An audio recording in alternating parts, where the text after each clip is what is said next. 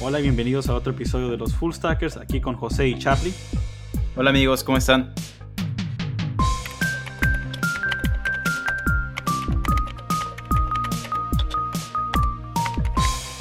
Voy a empezar. La semana pasada me acuerdo que le estaba contando a Charlie. Quería comprar una consola y fui a la tienda, aquí a mi tienda local. ah, No digo nombres porque no quiero delatar a nadie. ah, y estaba comprando y dije, no, quiero comprar. Llegué con el, con el departamento de electrónica y digo, hey, quiero comprarme un PlayStation 4. Y me dieron opciones que personalmente mis metas, yo solamente, yo nomás estoy acostumbrado y me compro mi- mis videojuegos, los aviento en la consola y empiezo a jugar. Y me avientan diciéndome, ¿cuál quieres? ¿Un PS4 Pro o quieres el PS4 normal? Y me le quedo viendo al, al- al- al- al- a la persona despachándome, pues no sé la diferencia, tú cuéntame un poco y tal vez me, me animo a comprar uno y el otro. No Y dice, no, pues si agarras el Pro, tiene ventajas de que si lo conectas a una pantalla a 4K, se va a ver de, de- poca madre, de calidad y todo. Y en el Pro, pues se va a ver, en el normal se va a ver bien, pero vas a tener que, ah, va, va a ser, no va a ser de la, la misma calidad. Y le dije, no, pues está bien. Ah, y honestamente me dejó con más preguntas que, que respuestas tratando de, tratando de comprar el, el PlayStation 4.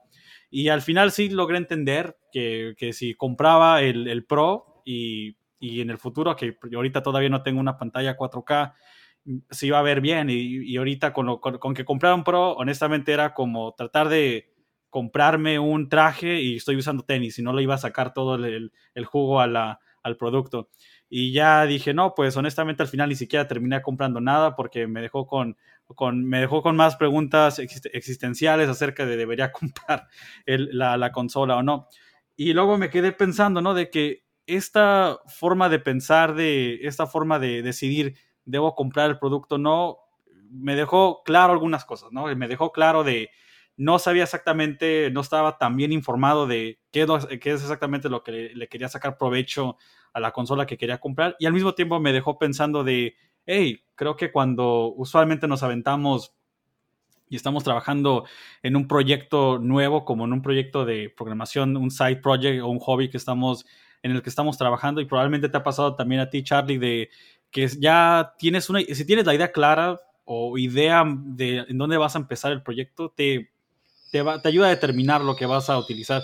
Pero cuando no tienes ninguna idea o, o exactamente qué quieres, qué quieres lograr, más que nada te encuentras, eh, y, hace, y hace rato me había quedado pensando en eso, de en este infierno, ¿no? De que estás tratando de decir qué quieres hacer y al final no te lleva a ninguna parte. En vez de haber hecho progreso, no, vas, no avanzaste a, ningún, a ninguna parte.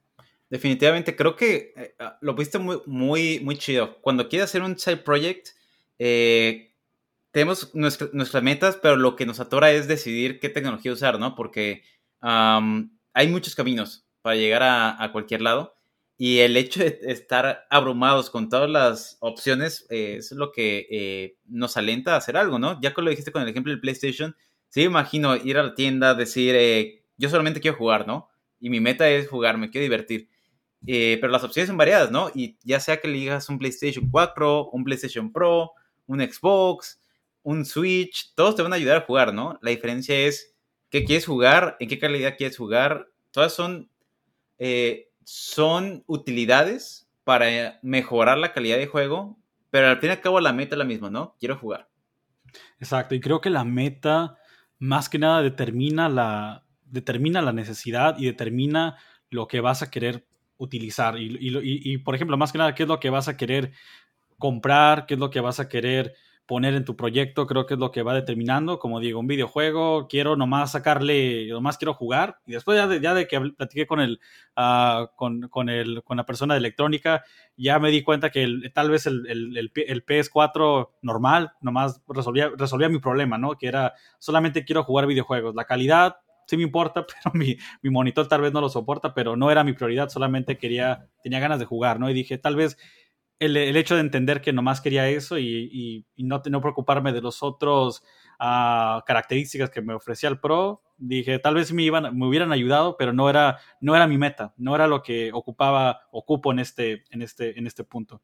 Y algo que, que puede emparejar con eh, side projects y pues proyectos de la chamba en el día a día es eh, cuando tienes que elegir eh, tu stack en, dependiendo de las circunstancias con las que tienes que trabajar, ¿no? Porque de nuevo, otra vez, eh, todos los caminos te van a llevar, a Roma, pero me ha tocado, por ejemplo, y ahorita ah, nos cuentas también si tienes una situación parecida, a mí me ha tocado cuando estoy en equipo, si hay que elegir cierta tecnología, me ha tocado dos lados. Uno en el que nos enfrentamos al overengineering. Eh, el overengineering es, pues, exagerar eh, las técnicas de programación o las herramientas para llegar a una meta, ¿no? Pensando en problemas que no tienes ahorita. Y me ha tocado que estamos discutiendo con amigos en el trabajo y decidimos, hay que usar tal framework y tal, eh, no sé, tal stack y tal lenguaje. Eh, por ejemplo, a veces eh, si uno quiere decir uh, en el cero usar ROS es porque tal vez vas a tener demasiadas llamadas o necesitas multiparalelismo, necesitas la máxima, el máximo performance de memoria y tu problema ahorita es que tiene 5 usuarios, 10 usuarios, entonces por más memoria que consume de usuarios no te la vas a acabar, ¿no? Entonces ROS en, esas circunstancias es demasiado, ¿no? Y me ha tocado, por ejemplo, me tocó un proyecto hace como 2, 3 años en el que teníamos 200 usuarios, éramos súper poquitos, pero imagínate, la infra eran 5 microservicios en el backend y eran 5 o 6 paquetes simulando ser un micro frontend en el frontend. Entonces era un proyecto muy difícil de mantener. Era, se requerían 10 personas codeando eso solamente para soportar 200 usuarios, lo cual era, era ridículo. Ya, y creo que más que nada traes un excelente punto. Y aquí me recordó a algunos principios que me he quedado pensando que puede aplican a tu proyecto general o a tu proyecto hobby en el que estás trabajando, que creo que van de mano en mano. Y creo que uno, de, los, de las ideas, de los principios que se me viene a la mente es, lo primero, lo primero que se te viene a la mente es, ok, ¿qué herramienta? ¿Qué es lo que quiero utilizar dentro de, de mi proyecto para poder iterar de forma rápida, de poder conseguir uh, feedback o este, este que me dé resultados lo más pronto posible para ver si, si siquiera resuelve mi problema, ¿no? Y es entender si esa herramienta, la, más que una, que le entienda la herramienta y tiene sentido para ti y puedes seguir avanzando. Y la otra, que creo que es el segundo principio, es el de la meta, si la meta que tienes tú, que lo que tú quieres lograr se alinea con, con las herramientas que tienes en mano.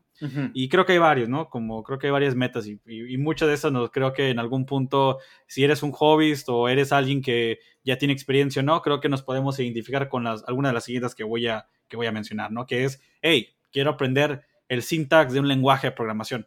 Es una meta completamente válida, ¿no? Quiero aprender un poco de Python, solamente quiero entender cómo funciona el syntax, que es un print, cómo funciona un if statement, cómo funciona un bucle o un for loop, como le llaman también. O otra meta también podría ser, hey, solamente quiero crear páginas estáticas, y eso ya es muy específico, decir que sea una página estática. Pero más que nada, si quiero crear una página web, una página internet, ¿no? Es otro, otra forma de poder eh, crear ese, e, esa meta, ¿no? Y otra sería que creo que pasa bastante, quiero chamba, quiero un trabajo, quiero trabajar en alguna parte, ¿no? Y, y esa, y, esa búsqueda en la de trabajo si vas a una, cualquier página ahorita en LinkedIn o Glassdoor o una página donde estén publicando trabajos, en la requisición del trabajo o donde sale el trabajo, ahí te dicen exactamente lo que están pidiendo ahorita en, tecnología. Hey, quiero que sepas Java, quiero que sepas Python. Ya rato platicamos un poco de qué es lo que contienen estos, estos trabajos, pero esto es un ejemplo donde la meta aquí es conseguir trabajo y el mismo trabajo o la necesidad de conseguir ese trabajo dicta dónde tienes que empezar y dónde debe empezar tu, tu búsqueda. Y eso es súper interesante. Me ha tocado escuchar muchos casos y, también me ha tocado recibir propuestas. Yo creo que ahorita ya es bastante común, ahorita que tenemos nuestros repos en GitHub, nuestros perfiles en GitHub y que exponemos pues nuestros side projects, ¿no? Al público.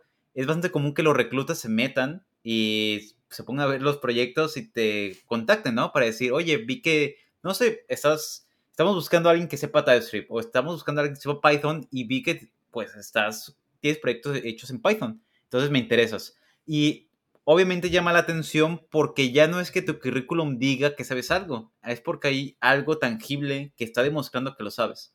Entonces, en ese aspecto, a mí se me hace muy interesante eh, el hecho de poder mm, aprender algo nuevo para poder conseguir un nuevo trabajo. Ese es eh, uno de los puntos que tú decías. El otro acerca de eh, aprender un, nuevo lenguaje. yo me no sé, me reflejo con eso de que hace poquito, ahorita yo estoy enamorándome de Rust. Yo siendo frontend me estoy enamorando de Rust.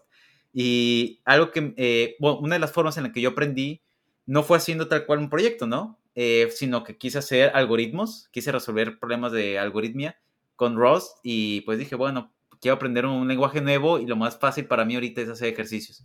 E igual también te ayuda a conseguir chamba, ¿no? Ahí se queda tu marca en LeetCode y pues alguien lo puede ver.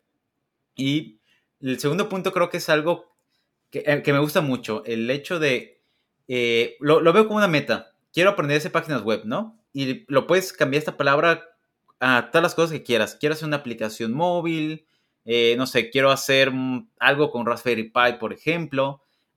y tu meta es que te quieres divertir, ¿no? Y mm, el hecho de que aprendas cosas nuevas para lograr esa meta es lo que te hace, bueno, al final te ayuda a aprender algo nuevo y eso eventualmente es algo que se refleja en el currículum.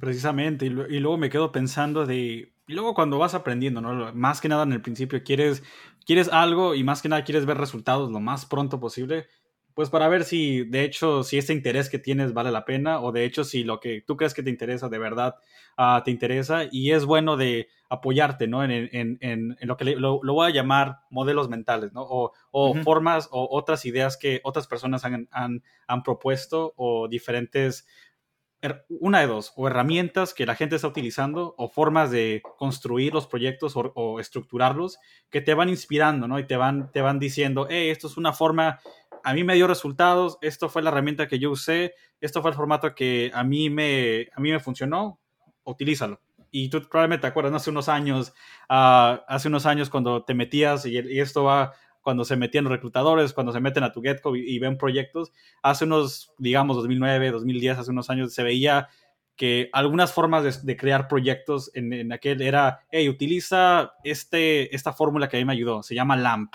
¿No? Que LAMP significa métele un stack o mete un proyecto que incluya una caja de Linux con, con Apache para que corra tu servidor, con MySQL para tu base de datos y para programar el backend le metes Python, Perl o uno de esos lenguajes que empiezan con P. Y otra que después llega unos años más tarde la de, la de Min. La, a, mí, me tocó el Min, de hecho. Y creo que ahorita que me puedo pensar, siento que se escucha viejo. Cada vez que ahorita escucho Min, se me hace como algo viejo. Y ya no sé si te, te ha tocado escuchar como que la versión, no sé si llama la actualizada, porque pues Angular sigue existiendo. Pero en ese, en ese momento Min era, no era Angular, no era Angular JS. Sí. Eh, y me ha tocado ver, escuchar la opción actualizada que es el MERN. No sé si te tocó escucharlo. A ver, cuéntame más de esa. Es igual que el Min, solo que en vez de Angular es React. Ok.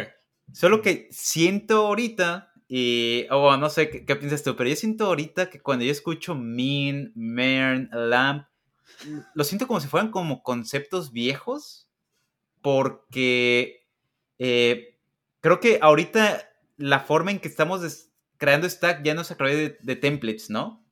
Sí, y creo que los templates es como digo, eran, han sido más que nada alrededor de los, de los años, han sido más que nada alguien que publicó un blog o alguien que dijo en, la web que dijo, hey, a mí me funcionó. Y es como un grito de un chisme, ¿no? Y la gente lo escucha y dice, hey, le dio resultados. Escuché que con esto construyeron tal página de internet y dicen, oh, mira, yo también lo voy, lo voy a hacer. Y otro lo va siguiendo y va, va adoptándolo. Pero es la parte interesante, ¿no? De que hay alguien, y esto, y es la razón por la que tenemos varios lenguajes de programación, varios frameworks que van saliendo cada año, que alguien dice, hey, sabes, no me late, no me llega, no me llega ninguno, no me llega LAMP y tampoco me llega a mí ni ninguno de, de los diferentes formatos, así que yo voy a crear mi propia tecnología, mi propia herramienta, o mejor dicho, mi propio template, y ahí me va a dar resultados, porque yo creo que los problemas que ellos resolvieron, a mí no me lo resuelve. Yo voy a crear algo diferente. Y de hecho, si vemos, las si vemos tendencias y lo, cómo va, ha cambiado en los últimos años, para aquellos que están familiarizados con la encuesta de Stack Overflow que hacen cada año y hacen una encuesta, ¿no? De cómo va evolucionando las modas y las tendencias en el mundo de, de, tecnología. Y en los últimos años se ha visto, ¿no? Ese cambio donde incluso vemos cómo va, cómo los programadores o la gente que aficionada a programación va cambiando sus gustos. Y esto va con el punto de Charlie, de que va, la gente va cambiando a lo que, a lo que, a lo que va utilizando en su stack, por ejemplo, con React. Ha, crecido, ¿no? La comunidad y ha crecido bastante y probablemente lo has visto, Charlie, de 31 a 35%. que ha aumentado bastante. sí, es muchísimo. Y creo que el hecho de que, por ejemplo, estemos teniendo estas tecnologías, por ejemplo, también cuando estamos discutiendo decíamos también que Python, Python también ha crecido y yo creo que es, es claramente notorio, ¿no? 40, me comentabas que era 46, 41, casi 42 a 44, ¿no? 44. Y, y a mí lo que me sorprende mucho, y yo creo que tal vez es la razón por la que estas ideas de LAMP, MIN, ya no han sido tan relevantes últimamente, es porque eh, si nos ponemos a pensar en cómo era la web hace, no sé, cinco años, no había algo específico, ¿no? Y creo que eh, a nosotros nos tocó mucho que si querías hacer un side project, eh, era desesperante decidir el stack porque había demasiados sabores y no había, no había un ejemplo a seguir. Y ahorita que tenemos tendencias muy fuertes, por ejemplo, tenemos React, tenemos Python, si nos enfrascamos en esas dos ideas, y creo que es algo muy para que está ocurriendo ahorita, si enfrascamos, por ejemplo, ahorita platicando React, ya no tienes que pensar tanto en tu stack, así, bueno, en la complejidad del stack, porque el mismo ecosistema de React es, mm, es firme, ¿no? En el sentido de que tú quieres hacer React y ya no tienes que pensar, ¿y cómo manejo esto? ¿Y cómo manejo el estado, los estilos? Eh, los de React te ofrecen como una utilería y te dicen, no pienses en nada, aquí está mi CLI, instálalo y ponte a correr, ¿no? En el caso de Python, a ver, tú que tienes más experiencia con Python, ¿hay algo similar? ¿Hay algo como que la comunidad diga, este es mi estándar y no te pongas a pensar nada más? Sí, y con Python va, va con todo. Creo que hay algo, hay un proyecto que lo vuelve un exitazo porque el lenguaje es solamente lo que es un lenguaje que permite contar y escribir diferentes programas, pero creo que el éxito ah, con, con, con, con, Python fueron varios frameworks que han, ido, han sido bastante exitosos. En los últimos años ha sido Django, uh, que ha sido ah, como el, el, ahorita casi como el de facto web framework que se utiliza para crear ahorita, crear ahorita páginas de, de forma rápida. Otro, otro muy, muy famoso también uh, es Flask, que también Flask. se ha visto, que se ha visto muy famoso por crear backend y por tenerla, por darte cosas por como dicen, gratis de, en cuanto lo, lo comienzas a utilizar, que maneja tu, la sesión y manejando uh, la parte de seguridad y otros componentes. Y creo que son, esos, son esas historias de éxito o esos, es, esas contribuciones uh, o herramientas que se van creando que le van dando el exitazo al, al, lenguaje y a, la, y a, las tecnologías y hace que más gente lo vaya, lo vaya adoptando, ¿no? Y va a la idea de ahorita ya no es un mundo donde eliges un template que te dicen utiliza estas cuatro tecnologías como Min o LAMP. Ahorita es más que nada, hey, aquí está documentación para cada una y están bien documentadas. Y, y es otra cosa que han ido evolucionando en los últimos años y ahorita hay más documentación allá en, en la web que hace unos años. Antes era encontrar documentación en la web, era como buscar y tratar de leer jeroglíficos, ¿no? Ahora, hoy en día ya es un poco más, ya, ya hay más documentación y hay formas, más, hay diferentes formas de, de, de conocer diferente tecnología.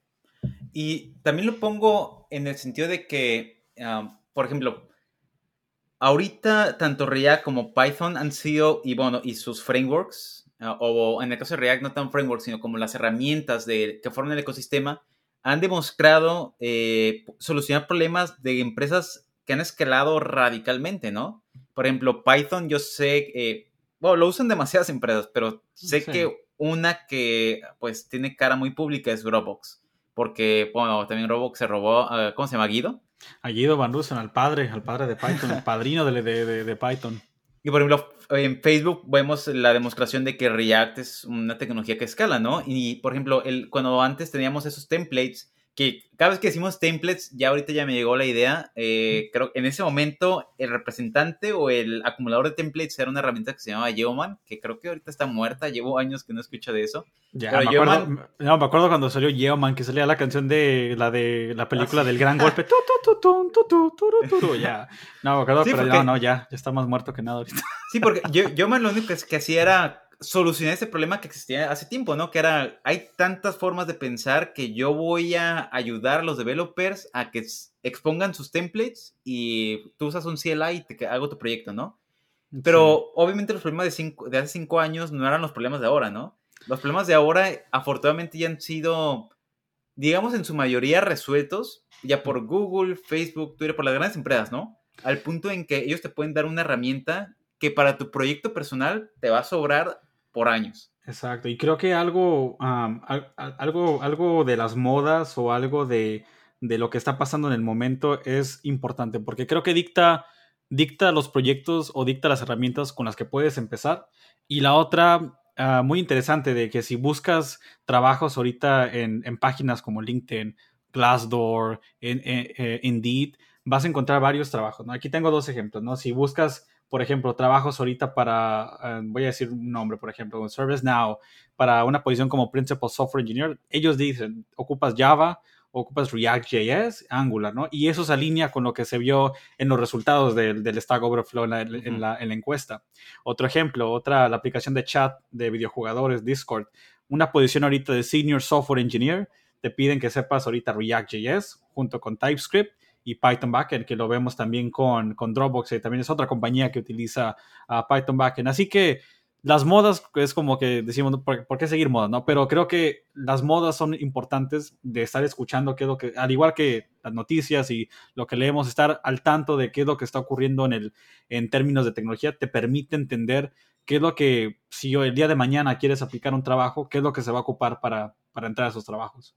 Sí, y bueno, sí es cierto, lo que comentas me, me llama mucha atención ahorita, Python, React, TypeScript, son tecnologías Mm, yo ni siquiera diría que tienen hype, ¿no? Porque yo diría que hype es algo que, eh, no sé, es una transición de tiempo en la que estás viendo si algo se va a quedar.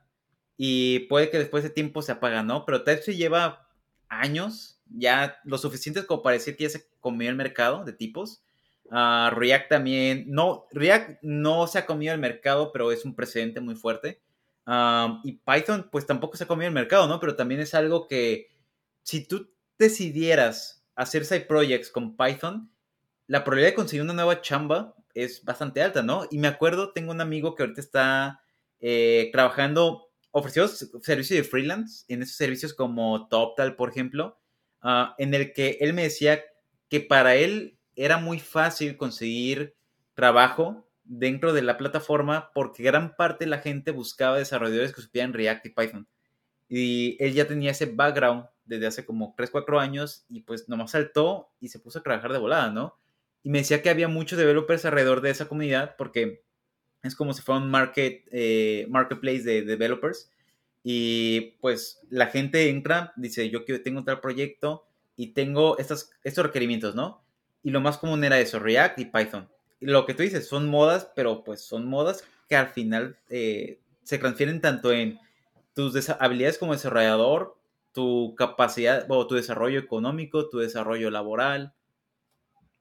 No, exacto. Y luego ahorita, y eso se alinea ah, con lo que estamos comentando, ahorita aproximadamente 37-38% basado en la estadística de Stack Overflow, 38% de los developers o de alguien que está envuelto en tecnología está en este momento aprendiendo algo nuevo, ¿no? Desde una herramienta nueva, un nuevo, una, una tecnología para manejar infraestructura o algo, o algo por el estilo. Y es lo que, es lo que nos da a entender de que no significa que ninguna, ninguna tecnología es necesariamente mala, necesariamente buena, es solamente que te permite resolver un problema en ese momento. Pero bueno, lo mismo, de que al seguir las modas te van a permitir ver qué es lo que está ahorita avanzando desde trabajos, Ah, desde las conversaciones que vas a encontrar reuniéndote con developers en un, en, en un Miro o algo por el estilo, y es lo que te va viendo dónde está ahorita la dirección o cuáles son los intereses de las comunidades en este, en este punto. ahorita me llama algo la atención y yo creo que lo podemos aterrizar a, a lo que estamos platicando. Los dos estamos ahorita trabajando en nuestros side projects, ¿no? Cada quien tiene su propio side project por diversión de la vida. Eh, me interesa saber cuál es tu stack para tu, el, side project que estás haciendo ahorita. Ya, y ahorita para el proyecto que estoy haciendo, de hecho, es una página, una página internet que estoy trabajando con una, con una, organización de sin fines de lucro y el punto de, de un stack ahorita era, quiero hacer una página, ah, quiero manejar varias cuentas de usuario, ah, las cuentas va a ser para manejar cuentas de acceso, hagan de cuenta que era como una página tipo eShop para comprar diferentes productos de, comida y quería mantener al tanto de los usuarios. Dije, no, pero no quiero, quiero lanzar esta aplicación lo más pronto, lo más pronto posible y no quiero pasar mucho tiempo pensando de que, cómo construir un cache, cómo construir, cómo manejar mi, mi, mi API de base de datos. Dije, no, voy a utilizar cosas que ya existen allá afuera. Así que empecé a hacer una combinación de que eh, voy a utilizar lo que tengo ahorita ah, en, mi, en, mi, en, mi pequeño, en mi pequeña caja de herramientas y utilicé para el backend usando Django y para la parte de enfrente utilizando, uh, utilizando React, porque hey, lo utilizo ambas tecnologías, no necesariamente Django como parte del trabajo, pero eh, es, es, una herramienta que me ha resuelto esos problemas clásicos del backend. Y en el React digo, hey, quiero algo modular y algo que me va a hacer hacer código limpio, ¿no? Y dije, hey, eso, el mismo problema, el mismo problema me di cuenta que es lo que más que nada va dictando las herramientas que ocupas y qué tan rápido quieres, quieres avanzar. Y me imagino que has notado eso lo mismo en tus, en tus problemas. Sí, definitivamente. Por ejemplo, yo, eh, bueno, uno de los proyectos que terminé hace poco eh, era eh, una plataforma que me permitía descubrir música nueva a través de Spotify, ¿no? Spotify tiene una API en la cual tú le puedes enviar seeds de música. Tú le puedes decir, tengo estos cinco IDs de música y ellos te regresan canciones que se parecen a esas canciones, ¿no? Entonces lo interesante es que tú puedes hacer mix de tres tipos de canciones diferentes y Spotify te ahorras una playlist como de 15, 20 canciones en, combinando ese tipo de música. Y obviamente yo no me iba a poner a crear, era un project, yo lo que quería, quiero nomás un servicio que me permita uh, pues mezclar música pero mi meta no era eso, mi meta era quiero aprender a mejorar la calidad de mis animaciones web. Quería que las transiciones fueran eh, pues con máximo performance, 60 cuadros por segundo, cosas así. Entonces, para mí, eh, usar la API de Spotify me ayudaba a llegar rápido a una fuente de información pues bastante grande y poder enfocarme al resto del problema, ¿no? Que fuera eh, solamente aprender animaciones que eran con React, también eh, en este caso era aprender más JavaScript, CSS más puro para que las animaciones fueran más rápidas. y también otro problema que viene aquí de la mano es que tenía que hacer una autenticación con la API de Spotify. Y creo que aquí se conecta un poco con, con la caja de herramientas que decías, porque yo podía, obviamente aquí yo podía decir, quiero hacer la autenticación a mano, ¿no? Pero yo decía, yo ya sé hacer autenticación, no, no sé qué opinas tú, pero a mí hacer el OAuth es muy aburrido. Eh, sí, creo que ya sí hay como una forma de hacer o, una, una fórmula, como dijimos, una, un template o, otra, otro modelo mental que alguien más lo ha creado, ¿por qué no usarlo? Y si está bien apoyado por la comunidad de desarrolladores allá afuera y hay varios developers de, de, fuerza, digamos, criptógrafos o diferente gente que está trabajando en estos frameworks, te hace la vida pues bastante, bastante fácil. Y otra cosa de que yo sé que eres fanático de Spotify y lo utilizas en tu día a día, así que me imagino que entender el framework, mejor dicho, entender la aplicación, qué es Spotify, qué es un playlist, cómo buscar rolas, cómo busco mis Los tracks, exactamente así. Así que creo que eso también te permitió al ver el API de Spotify decir, hey, yo entiendo, tengo las nociones de qué es Spotify y cómo funciona. Y al mismo tiempo entrar no fue como tampoco sorpresa decir que, hey, ¿cómo jalo playlists? Y cuando platicaban de canciones o cuando platicaban de recomendaciones, ya decían, hey, yo sé cómo se ve allá, cómo se ve en Spotify y sé cómo mapear esto de, cómo conectar esto con, la, con, el API de, de, lo que uso en, mi día a día. Sí, y por ejemplo, si Spotify no me hubiera, no tuviera una API pública, definitivamente me hubiera ido a otra plataforma. O sea, bajo ninguna circunstancia me hubiera puesto yo a crear una API porque en este momento mi mi meta no era hacer una API de música, ¿no? Mi meta era hacer o mejorar mis nociones de cómo hacer animaciones web. Entonces, si Spotify no tuviera una API, me hubiera saltado, por ejemplo, a YouTube. Y YouTube, eh, sé que ahorita tiene una, una, API pública para darte videos, tal vez no eh, mezclando tipos de, de sonidos algo así, pero hay suficientes APIs, suficientes, suficientes herramientas que te permiten cubrir los huecos de tus ideas y solamente enfocarte en los problemas principales, ¿no? Por ejemplo, cuando platicábamos también de la autenticación, eh, algo que se me viene rápido a la mente es OutZero. Entonces, no, tener que pensar en, eh, en esos huecos de tus problemas. Me ha tocado ver mucho y me ha tocado también como sufrir mucho, entre comillas, de que cuando al inicio cuando hacías projects, eh, yo quería hacer todo a mano, ¿no? Porque yo decía, yo quiero aprender absolutamente cada detalle. Y al final no hacía nada porque me aburría, ¿no? No llegaba a la idea que yo quería solucionar y me aburría todos los pequeños tropiezos en el camino que decía, no, pues mejor eh, así le dejo y en dos años a ver qué se me ocurre. Terminabas en, el, en, el, infierno de, oh, quiero hacer esto y, y, quiero calar esta herramienta, pero al final como no veías progreso o veías que avanzabas y se veía medio, pues, medio feo, decías, no, pues hay mejor no, no, no le continúa. Y creo que y creo que es otro punto que quiero tocar aquí, es de, hay varias, ni, hay varias formas de, de empezar proyectos, ¿no? Y hay varias formas de, de, iniciar y puedes iniciar como, como hemos dicho, empezar con algo, con un set de herramientas que ya existen allá afuera y empezar a trabajar con ello y te va a hacer que avances rápido, ¿no? Va a hacer que vas a arrancar y vas a poder ver cosas pasando en tu computadora.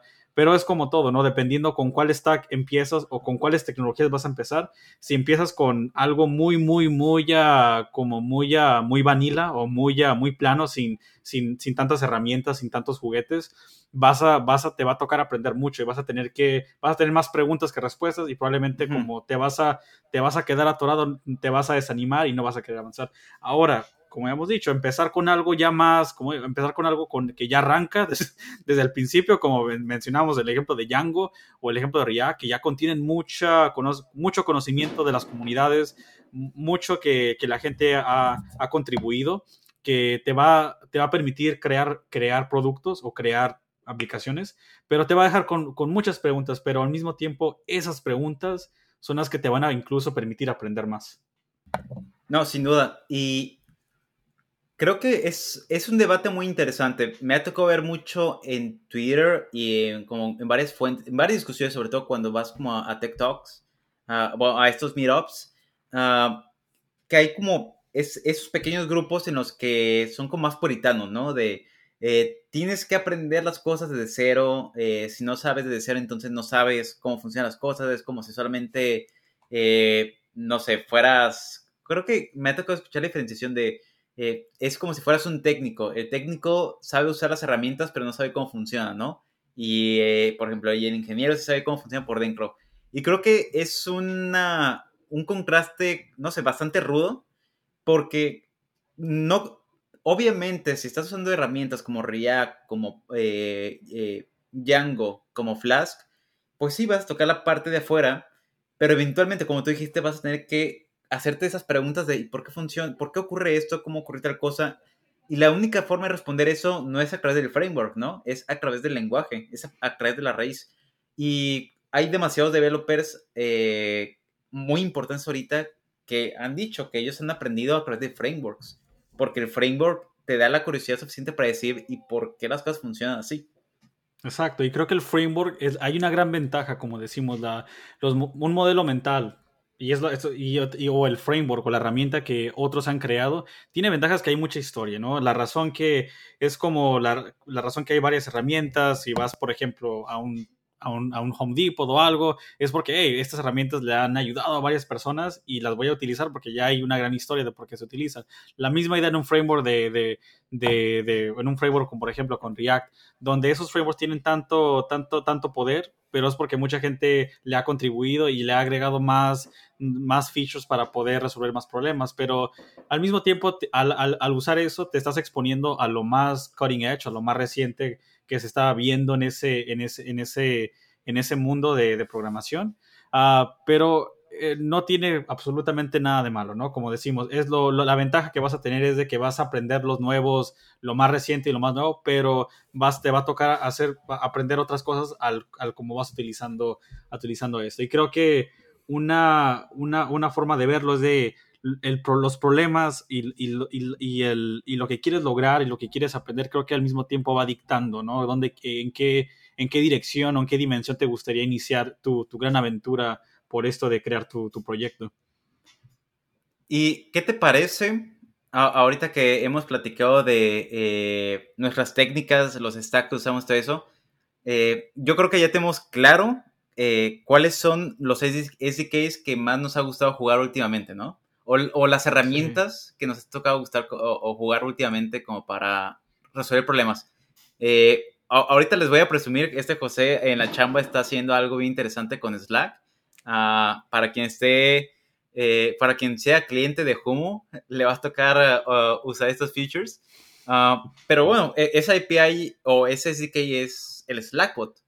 Sí, Por ejemplo, creo que es un excelente ejemplo de cómo usar una plataforma o herramientas que ya existen para lograr una meta, ¿no? Sí, sí, creo que ese es un excelente, excelente ejemplo donde Slack, ahí, por ejemplo, el problema dictó, dictó la, decisión de optar por usar Slack, más que nada porque queríamos tomar esta decisión de, hey, queremos mandar mensajes de forma automatizada donde no tengamos que un usuario escribir el mensaje y mandarlo a las personas. Y para aquellos que no conocen mucho Slack, es, eh, Slack es una forma de mandar mensajes a través de chat. Y esto dictó, dijimos, ok, queremos lograr esto y qué podemos utilizar, qué allá, allá hay, qué allá afuera que ya exista para no tener que escribir esto desde cero, de hacerlo de forma rápida y no tener que tomar el tiempo de inventar algo que ya tal vez alguien más lo ha hecho. Y creo que es la mentalidad que, que hemos tomado en los últimos, o más que nada en, en, en, términos de crear proyectos. Quieres ir con lo que la gente está utilizando y, una solución que ya es efectiva y, es, y, ha sido, uh, le ha funcionado a otros, a otros desarrolladores. Y en este caso fue Slack, de usar el API, de conectarlo a nuestro ecosistema donde utilizamos Python y ya había un cliente o una herramienta escrita en Python que se puede comunicar con, con Slack y dijimos, ok, mira, perfecto, tenemos la, todos los ingredientes para crear la aplicación y resolverla, ¿no? Dijimos, tenemos un stack que es en Python Ah, Slack es la herramienta efectiva y la forma de eh, utilizar esta herramienta ya existe, que es un, un, pequeño framework, un pequeño cliente que alguien escribió en Python y lo decidimos adoptar, lo utilizamos y nos dio resultados y creo que ya, ya probablemente va a salir muy, muy pronto. Sí, entonces, por ejemplo, tenemos ahorita lo que ya cuentas, el Slackbot, tenemos el ejemplo de Spotify, ah, YouTube tiene API, comentamos OutZero, uh, yo le estaba comentando a José hace rato ah, que yo quería hacer una, un, Alexa, vamos a decirlo así más crudo. Quería hacer una Alexa, y, pero tenía primero curiosidad, ¿se puede hacer un assistant con, haciéndolo uno mismo sin tener que ir a Amazon a comprarlo? Sin importar el precio, probablemente salga mucho más barato comprar en Amazon tu propio Alexa. pero yo quería saber, ¿podrás hacer uno? Y es el mero hecho de, de la curiosidad, ¿no? Y me puse a investigar y, por ejemplo, para Google se puede. Hay un, eh, se llama creo que el Google Assistant Service, ah, que es una API, pero no te limita a que no puedes usar los servicios de Google. Es solamente como eh, el servicio del Assistant para responder preguntas, ¿no? Como, oye, ¿cuándo nació Abraham Lincoln? Y cosas así. Ah, que no le veo tanta utilidad, tal vez no es para decir, hice un Google Assistant y ya. Eh, pero Alexa sí tiene una plataforma un poco más abierta. Entonces, eh, de hecho, tienen tutoriales oficiales, por si alguien los quiere checar. Yo los voy a checar en las siguientes semanas. en el que tú puedes comprar tu propio Raspberry. Puedes comprar tus propios módulos de audio. Y lo que hace es comenzar a usar el SDK, pues para configurar tu, tu Raspberry para que se pueda comunicar los servicios de, de Amazon. Obviamente tienes que crear una cuenta de AWS porque tienes que hacer esta conexión bueno, algún día vamos a tener que platicar de AWS, esa plataforma eh, en la nube de Amazon que sostiene, ¿qué diremos? Como casi todas las empresas del mundo. Sí, sí, creo que la otra sería también Google GCP, pero lo dejamos para otra para plática. Pero, por ejemplo, ah, eh, usando este tipo de herramientas puedes hacer tu propia assistant. Entonces, ese es otro side project. Y lo interesante de todas esas herramientas y SDKs es que, por ejemplo, eh, usar este, esta idea del Alexa con Raspberry en mi mente solamente es decir, voy a comprar un Raspberry, voy a usar los, el SDK de Alexa y voy a yo a construir mi propio ah, Alexa, ¿no? Pero en ningún momento yo estoy diciendo, voy a crear mi propio Assistant y lo voy a entrenar y porque esto es, o sea, de que lo pueda entrenar va a tomar un tiempo, de que llegue al nivel de Alexa y Google Assistant, ah, creo que faltaría bastantes años para, ni siquiera por la programación, sino por el entrenamiento, ¿no? Pero lo que al final todo esto se rescata en las plataformas, están allá afuera y la chamba del developer eh, es, lo, es eh, cumplir metas, ¿no? Solucionar problemas.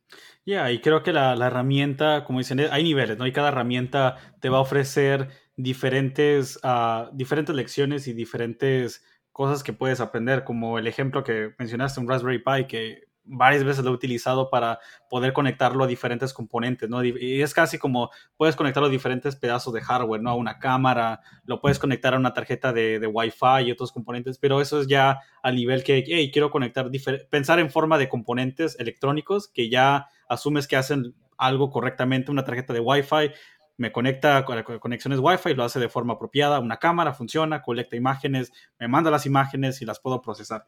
Pero también hay, otros, ¿no? Otro, otro mundo donde tal vez hay gente interesada en implementar que no hay ningún problema con eso, quieres implementar tu propia tu propio artefacto, tu propio, tu propio hardware, que es otro, ¿no? Otra forma de iniciar un proyecto, pero vuelve lo mismo, ¿no? Esa lección de, hey, tengo, un tengo esta curiosidad, tengo este problema, que puede ir desde quiero construir algo con mis propias manos, de que quiero soldarlo, quiero hacer la parte eléctrica, desde, hey, quiero asumir que hay partes que ya hacen lo que tienen que hacer, solamente quiero enfocarme en crear una página web, por dar un ejemplo, o otro sería solamente quiero aprender a programar. Y eso, solamente lo que eso tomaría sería un editor, el lenguaje de programación, el interpretador, el compilador, dependiendo del lenguaje que quieres utilizar. Y esa necesidad, ese problema va dictando lo, que vas a elegir como tu, como tu toolkit, como tus herramientas.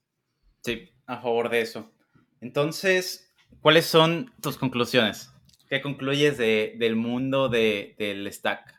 Conclusiones. Uno, Metas. Metas, metas, metas, metas. Siempre las metas van a, dictar la necesidad. Y la necesidad va, va, de mano a mano con esa meta, porque más que nada va, te dice qué es lo que quieres lograr, cuál, cómo te ves al final en términos de logros que quieres crear. Y al mismo tiempo, esa curiosidad es lo que va a navegar las preguntas, ¿no? Y las preguntas que va que vas a que vas a que, vas creando y, las preguntas que me van permitiendo explorar diferentes tecnologías. Creo que esa es una. Y creo que la siguiente es también dar, checar el pulso de qué es lo que sucede allá afuera hoy en día, qué es lo que hay tendencias y si hay algo de referencia o, inspiración, si quieren verlo de eso, eso. Y dimos varios ejemplos que tocamos aquí, ¿no? Que fue los ejemplos que dio Charlie utilizando el Google Assistant, Raspberry Pi, el ejemplo que di usando un Slackbot, o también el ejemplo de Charlie usando Spotify, que son otras herramientas que existen allá afuera que resuelven problemas de música, problemas de chat, problemas de lidiando con hardware. Ah, creo que son formas de empezar, no significa que estás copiando o haciendo algo que alguien más ya hizo, estás, de hecho, estás extendiendo lo que alguien más ha hecho y estás tomando dos decisiones, es quiero empezar donde ellos están y, avanzar y crear más cosas desde ese punto. O tú dices, no, hey, vi todo lo que hay allá afuera, nada me llena, no es lo que yo estoy buscando y incluso tú puedes empezar, como dijimos, desde la parte más básica, que es la parte del lenguaje en sí de programación. Fíjate que eh, dentro de mis conclusiones, yo rescato la misma que tú dijiste, la primera, la de eh, las metas. Creo que es algo en este punto que tengo muy claro. Eh, no tiene sentido codear algo si no tienes metas, porque al final te vas a frustrar de no de no saber cuál es tu dirección, ¿no? Las metas te ayudan a saber hacia dónde quieres llegar, qué sacrificios quieres hacer, eh, qué optimizaciones quieres hacer. La meta te ayuda a decidir cuál es el camino más óptimo para hacer algo. Y la segunda conclusión que yo eh, pondría es eh, haz las cosas en el sentido de no le des tantas vueltas a, a los problemas y pues, salta y ponte a codear, ¿no? Me ha tocado ver algunos tweets de gente eh, bien interesante. Algún día, ah, bueno, ya que los rescatemos, porque los he leído, no los guardo, entonces un día los encuentro, los, los pongo en las notas.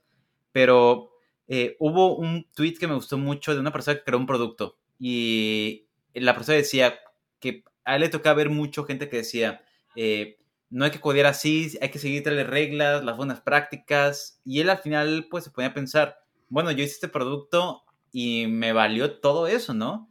O sea, yo lo que quería hacer esto y hay gente que se pone a dar vueltas en buenas prácticas, cómo cuidar mejor, cuál es el sistema más optimizado. Dijo, yo, cuando tenga esos problemas, va a ser un buen momento porque ese es un buen problema tener, ¿no? Pero ahorita no los tengo, entonces ahorita, pues, aunque el código se vea cochino, aunque no esté usando, no sé, eh, la API más, eh, más chida del momento, o tal vez estoy usando una plataforma que ahorita me sale barata, pero eventualmente va a ser cara porque pues la voy a explotar si, si esto pega.